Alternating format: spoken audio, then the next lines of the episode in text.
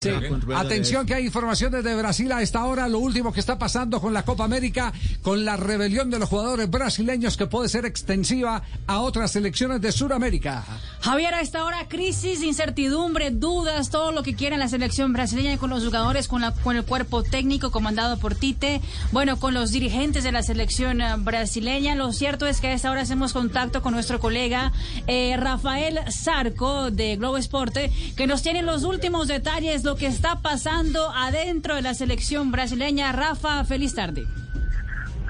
Hola, buenas tardes, mucho, mucho gusto hablar con usted. Eh, está todo muy, muy difícil Brasil, muy complicado. Ese tema de la rebelión que Neymar fue sorprendentemente uno de los líderes porque es conocido en Brasil también por no se envolver mucho eh, fuera de campo con nada, con no tener exactamente un compromiso social eh, y otras cosas que se critica mucho en Brasil de, Neymar, pero él tomó una posición y, y, actuó con otros otros jugadores.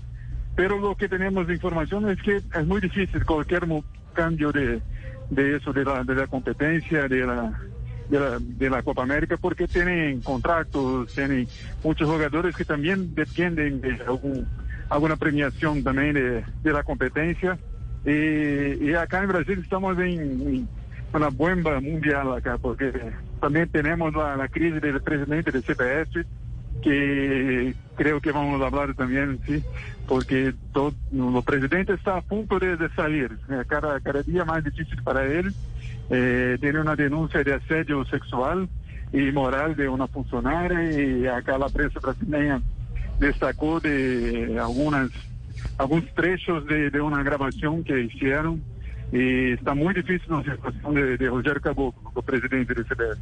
Rafael, pero la pregunta es, los jugadores de la selección de Brasil que están en concentración para el partido de hoy, ¿no quieren jugar la Copa América?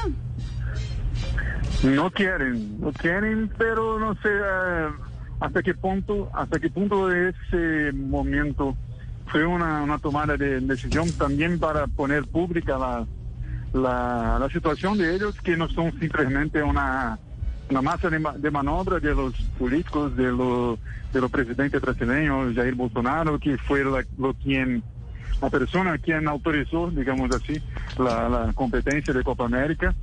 Y creo que ellos mismos saben que no, no van a poder simplemente rechazar la, la competencia, pero quieren poner público que ellos tienen también voz, que ellos tienen también eh, su voluntad, a pesar que tal vez no sea suficiente.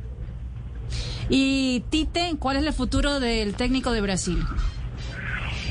No, no espero cambio de eso. Eh, sé que, que Caboclo, que es el presidente del CBF, tenía la voluntad, la voluntad de, de estudiar un nombre extranjero, pero Tite tiene muy, muy buenos resultados en, cinco años de selección brasileña. Eh, y, solo saldría si, si él No sé, Caboclo no tiene hoy, hoy fuerza política para sacar a Tite también.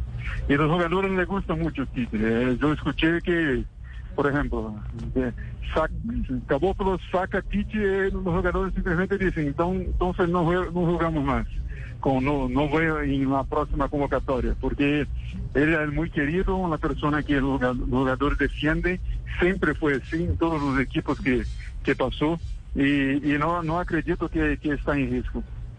Perfecto, Rafa. Muchas gracias eh, por el contacto con las últimas informaciones que hay ahora sobre la crisis que se ha reventado adentro de la selección brasileña después del anuncio de la Copa América en territorio brasileño. Gracias. Gracias. Chao, chao. Situación entonces, a ver, eh, Tite. Sí. Tite respalda a los jugadores. Totalmente, sí. Si los jugadores van a paro, es decir, se revelan los que en este momento tienen convocados en un sector de la CBF están hablando de cortarle la cabeza a Tite. Exactamente. ¿Cierto? Sí. Eh, bueno, eso ya lo vimos nosotros aquí en una oportunidad.